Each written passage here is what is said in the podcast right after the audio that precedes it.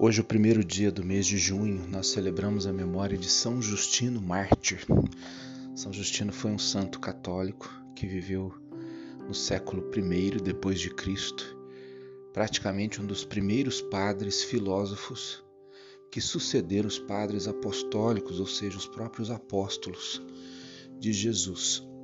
São Justino foi educado nas mais proeminentes escolas filosóficas da época mas sempre com uma ânsia de buscar a verdade, acabou se deixando conduzir pelos mistérios de Cristo e conheceu o Evangelho, e a partir dali pôde fecundar a filosofia né?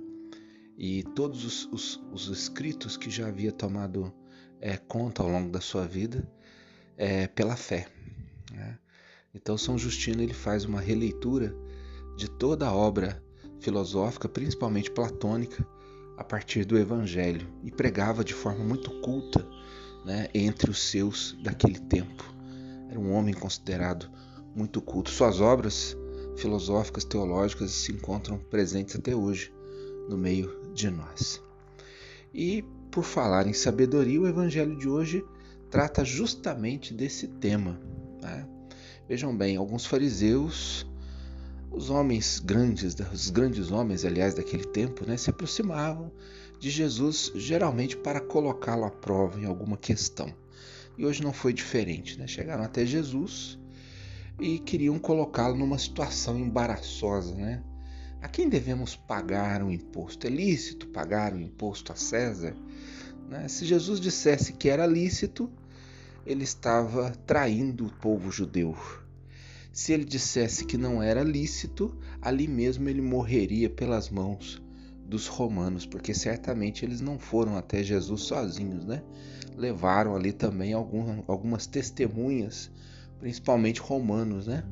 Porque queriam apanhar Jesus em uma controvérsia. E aí Jesus percebe, diz-nos diz o evangelista, né, que Jesus percebe a hipocrisia no coração deles. E aí então ele pede que eles tragam até ele uma moeda para que ele possa vê-la e depois dá a clássica resposta que nós já conhecemos: dai, pois, a César o que é de César e a Deus o que é de Deus. Mas aqui o mais importante para a nossa reflexão é, são dois elementos. Primeiramente, saber se uma pessoa se aproxima de nós com hipocrisia, com inveja, com maldade no coração, saber se uma pessoa se aproxima de nós querendo nos prejudicar não é algo sobrenatural, não é algo tão difícil assim.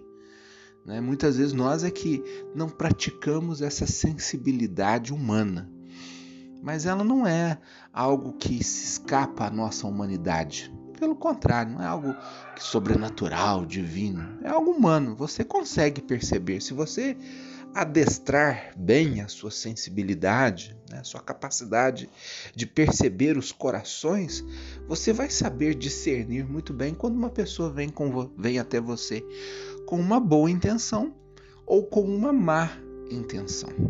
Isso nós temos que exercitar. Né? Jesus não era um bobinho, né? como muita gente é, é bobinha hoje aí, né? Hoje em dia, né? Jesus não era um bobinho. Jesus não era aquele patinho que cai na lagoa de qualquer forma, né? Jesus não era um coitadinho. Jesus era um homem inteligente e ele sabia ler os corações, né? Sabia ler os corações. Ele sabia quando uma pessoa se aproximava dele com boa intenção ou com má intenção, ou quando uma pessoa vinha até ele para prejudicá-lo. Ele tinha consciência disso. Ele era um homem bem presente no mundo, ele estava realmente no mundo com os pés bem plantados na realidade, ele conhecia bem todos aqueles que o cercavam. Isso é muito importante que nós tenhamos presente no nosso coração, porque muitas vezes a gente pensa que ser santo significa você ser bobo, você ser um idiota. Não é. Pelo contrário, significa você ser muito esperto. E Jesus fala, né? Ser despertos como as serpentes. Isso é muito importante que nós tenhamos bem presente no nosso coração. Nós não podemos ser bobos. Não podemos ser pessoas manipuláveis. Jesus não era manipulável.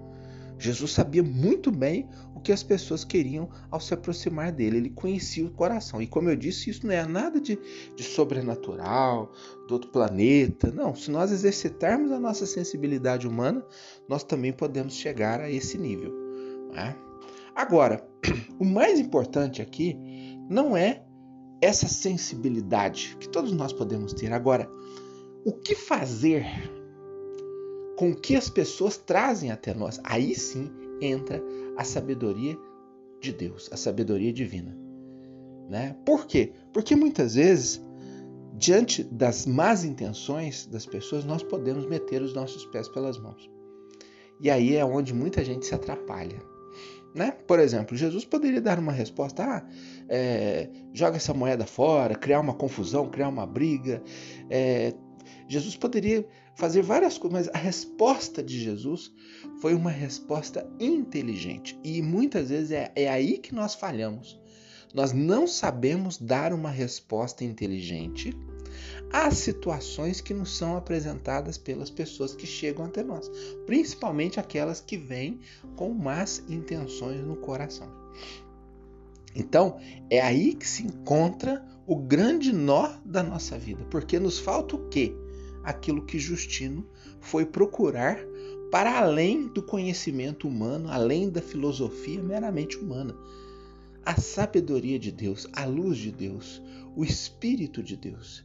Porque aí, quando nós somos conduzidos pelo Espírito de Deus, quando nós somos conduzidos pelo Pai, quando nós somos, quando nós estamos através da oração, da espiritualidade, da leitura orante da palavra de Deus, quando nós estamos imbuídos pela sabedoria divina, nós sabemos dar respostas inteligentes.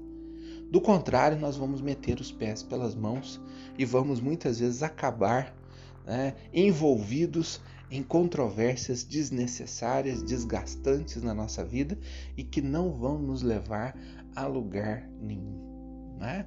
Porque ali tanto faz uma resposta quanto a outra, como eu disse para vocês, Jesus iria arrumar uma controvérsia. Eles queriam apanhar Jesus de alguma forma em alguma controvérsia, mas Jesus ele sai pela tangente de uma forma excepcional, dando uma resposta que ninguém esperava.